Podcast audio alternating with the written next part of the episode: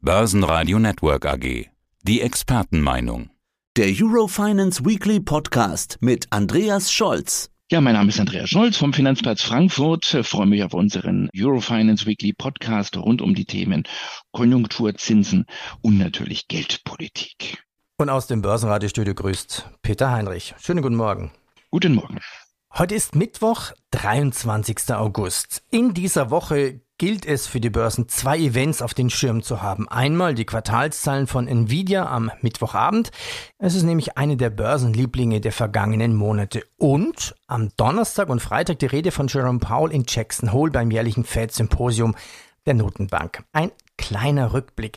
Vor einem Jahr versetzte Paul die Finanzmärkte in Aufruhr, als in einer kurzen, aber dramatischen Rede versprach, dass die US-Notenbank die Inflation ungeachtet der wirtschaftlichen Probleme in den Griff bekommen würde. Naja, dies führte zu einem kurzfristigen Hochpunkt an den Aktienmärkten, ja, und ließ die Indizes im Anschluss deutlich fallen. Der Dow Jones sagte dann um über 14 Prozent, bevor Ende Oktober wieder seinen Tiefpunkt fand. Andreas Jackson holt 2023 ganz normal oder wieder so eine Art Jackson-Hölle für die Börse? Wie könnte die Botschaft von Paul ausfallen? Ja, Jackson Hole, da müssen wir erstmal bitte ein paar Missverständnissen ausräumen, vielleicht und nochmal erklären, ist nicht der Ort, an dem dieses Treffen der Notenbank, der Fed von Kansas City, also eine dieser regionalen Notenbanken stattfindet, sondern der Ort heißt Jackson. Und das Tal, in dem sich der Ort Jackson befindet, das nennt sich Jackson Hole. Und die Lodge, wo sich rund 150 ja, Geldpolitiker, Wissenschaftler, Ökonomen, Experten rund um das Thema Monetary Policy treffen, die heißt dann die Jackson Lake Lodge. In diesem Tal gibt es Schwarzbären. Wenn man Glück hat, kann man den einen oder anderen sehen. Die Geschichte dahinter werden wir gleich noch mal ein bisschen besprechen. Es ist eine Legende. Es ist ein ein wirklich historisches Treffen und es ist eines der bedeutendsten Treffen von Geldpolitikern und zwar weltweit, denn treten dort nicht nur die Verantwortlichen aus dem Fettumfeld auf, sondern es kommen auch internationale Größen aus der Geldpolitik. Christine Lagarde wird dort auch erwartet. Und es ist eine Bühne immer gewesen für große Nachrichten, für Verlautbarungen, die dann auch die Märkte bewegt haben. Einiges vorwegzunehmen in dieser ersten Antwort. Ich rechne nicht damit, Peter, dass es hier große Verwerfungen diesmal geben wird. Nicht so wie vor einem Jahr. Die Märkte werden natürlich mit Argusaugen in dieses Tal schauen und die Rede von Fed-Chef Paul ist eine der Höhepunkte natürlich auf der Konferenz, die am Donnerstag übrigens startet, die bis Samstag geht. Paul wird unserer Zeit um 16 Uhr am Freitag sprechen. Wir haben ja diesen Talk am Mittwoch aufgezeichnet. Also kurzum, spannend auf jeden Fall, eine interessante Bühne. Wir werden dann in der nächsten Woche nochmal die Feinheiten analysieren. Ich erwarte aber keinen großen Schlag für die Kapitalmärkte. Das wollen ja auch die Notenbanker vermeiden und verhindern. Wäre schon schön, dass man mal mit in dieses Hohl hineinkommt in Jackson. Ähm, was macht denn eigentlich diesen besonderen Geist von diesem Treffen aus? Also Jackson scheint ja ein malerischer Ort in den Rocky Mountains zu sein, weit entfernt von irgendwelchen großen Finanzzentren der Welt. Das Symposium geht ja zurück auf das Jahr 1982. Besonderer Köder war ja damals das Fliegenfischen, hast du mir erzählt. Erzähl doch mal. Der Ort geht zurück auf einen sogenannten David Jackson. Das war ein, das war ein Trapper und ein Pelzhändler, der dort etwa in den 1820er Jahren mehrmals im Tal überwinterte. Man kommt dort schwer hin, Peter, man muss mehrmals umsteigen und trotzdem kommen eben Größen wie Christine Lagarde und andere von überall her dorthin. Um Abstand zu haben natürlich, man ist abgeschieden, jeder muss eine Teilnehmergebühr bezahlen, auch sehr interessant und man kann natürlich das Sicherheitsumfeld stark kontrollieren, aber die Geschichte dahinter ist eigentlich, oder die Legende dahinter ist eine ganz andere.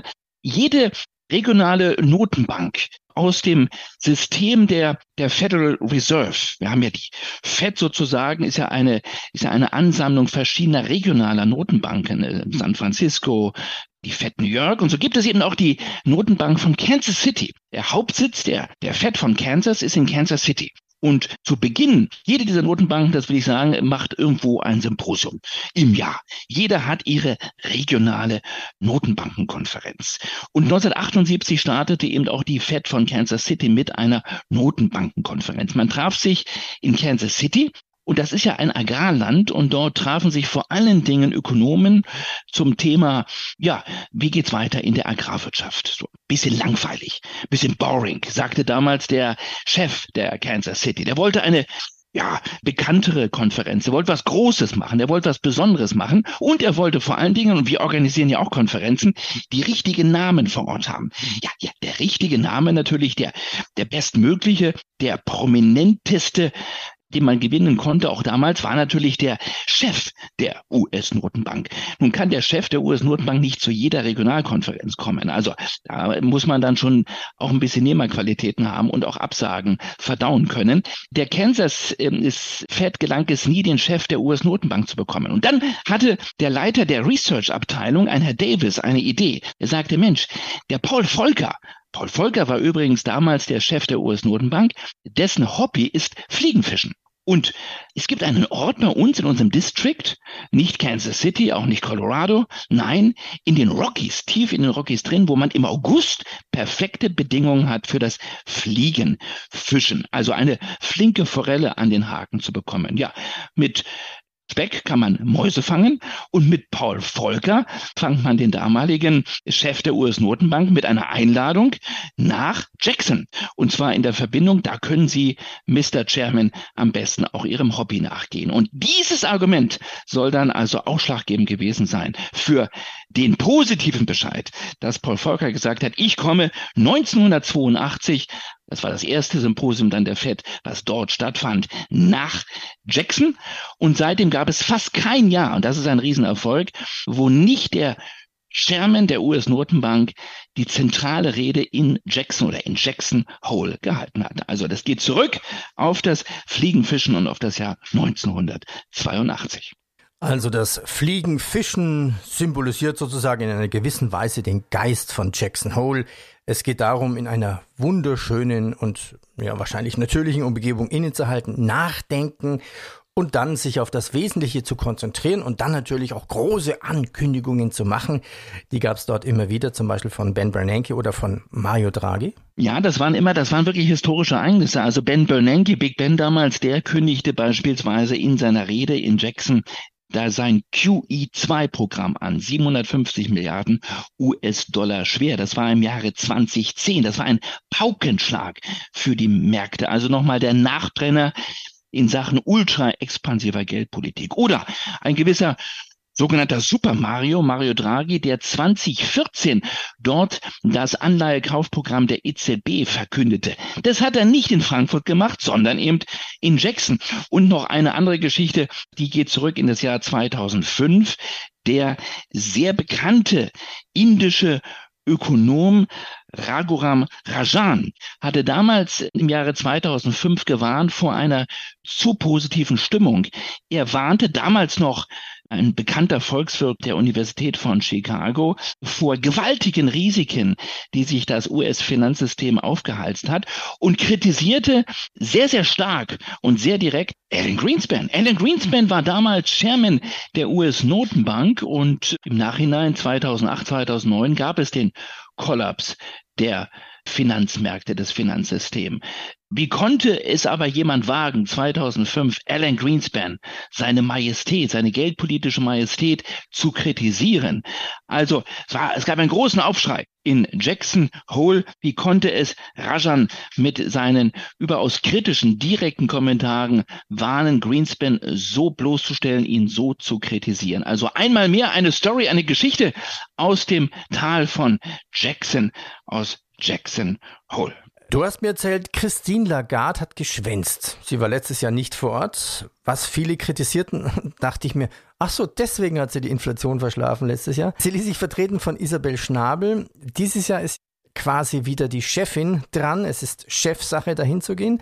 Was wird denn von Lagarde erwartet? Ja, wobei Schnabel eine interessante Vertretung war, denn der Auftritt von Isabel Schnabel in Jackson Hole war auch eine sehr, sehr interessante Performance. Ich will das mal so formulieren. Schnabel mutierte im Jackson Hole von der Taube absolut zur Falken von der Taube zum Falken, weil Schnabel in Jackson Hole ankündigte, wir werden absolut jetzt auf das Thema Zinserhöhungen gehen. Wir werden einschwenken auf den Kampf gegen die Inflation und wir haben noch einiges vor. Das waren damals sehr, sehr restriktive Kommentare, sehr falkenhafte Töne von Isabel Schnabel, die wir vorher von ihr so in der Form nicht gehört haben. Also sie hat sich auch was aufgehoben vor einem Jahr für Jackson Hole. Jetzt ist es aber wieder Chefinnensache. Also Christine Lagarde wird sprechen. Sie wird ebenfalls in Jackson Hole auftreten.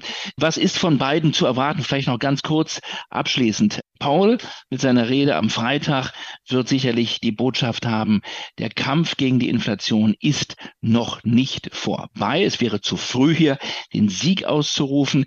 Wir bleiben dran. Wir werden genau schauen, wie sich die weitere Wirtschaftsentwicklung darstellt, wie sich die weitere Inflationsentwicklung darstellt. Er wird es tunlichst vermeiden, für September, für die nächste anstehende Sitzung zu konkret zu werden. Für November könnte ja noch mal ein Zinsschritt möglicherweise anstehen. Er wird sich ein bisschen rauswinden und wird sagen, wir werden je nach Datenlage entscheiden.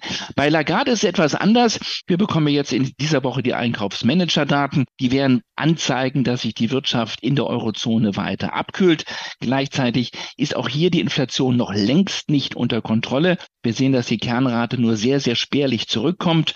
Der Septembertermin rückt näher. Ein weiterer kleiner Zinsschritt ist nicht ausgeschlossen. Ich erwarte aber auch hier, Peter, nichts zu Konkretes von Christine Lagarde. Auch sie wird sagen, die Inflation ist weiterhin zu bekämpfen. Wir haben sie im Blick. Der Sieg ist noch fern, noch ferner als möglicherweise in den USA. Wir werden alles dafür tun, dass wir die Inflation wieder unter Kontrolle bekommen. Auch hier erwarte ich keine zu konkreten Aussagen für den September. Die Rede wird sich wahrscheinlich mehr mit dem Thema befassen, Peter. Haben wir es möglicherweise mit einer neuen Art von Inflation zu tun? Haben wir es möglicherweise mit einem neuen Typ von Inflation zu tun, mit einer Inflation, die auf längere Zeit höher bleiben wird. Also diese disinflationären Tendenzen, diese Deflationsthematik, die die EZB viele Jahre gespielt hat, die ist nicht mehr auf dem Radarschirm. Und übrigens, das Thema, das dürfen wir nicht vergessen, das Thema der Konferenz, es gibt immer ein Oberthema des Symposiums in Jackson Hole, das lautet sehr vage strukturelle Veränderungen in der Weltwirtschaft. Also da passt natürlich alles oder nichts rein. Strukturelle Veränderungen in der Weltwirtschaft, das kann auch das Thema China sein, also als Belastungsfaktor für die Weltwirtschaft. Das kann das Thema Fragmentierung sein, denn Fragmentation hat auch Auswirkungen auf die Inflation. Die Rede, die Paul halten wird am Freitag unserer Zeit 16 Uhr, trägt auch die Überschrift strukturelle Veränderungen in der Weltwirtschaft. Das ist also eine Wundertüte. Da kann vieles drin sein oder auch nichts. Noch einmal, ich erwarte nicht die große Überraschung, aber die Märkte werden trotzdem mit Argusaugen genau hinschauen, genau hinhören, was in Jackson Hole passiert. Das Hole von Jackson, darf man als Journalist da auch hin? Das wäre doch mal was für uns, Andreas. Andreas, ich danke dir. Besten Dank und viele Grüße. Tschüss. Das war der Eurofinance Weekly Podcast. Börsenradio Network AG.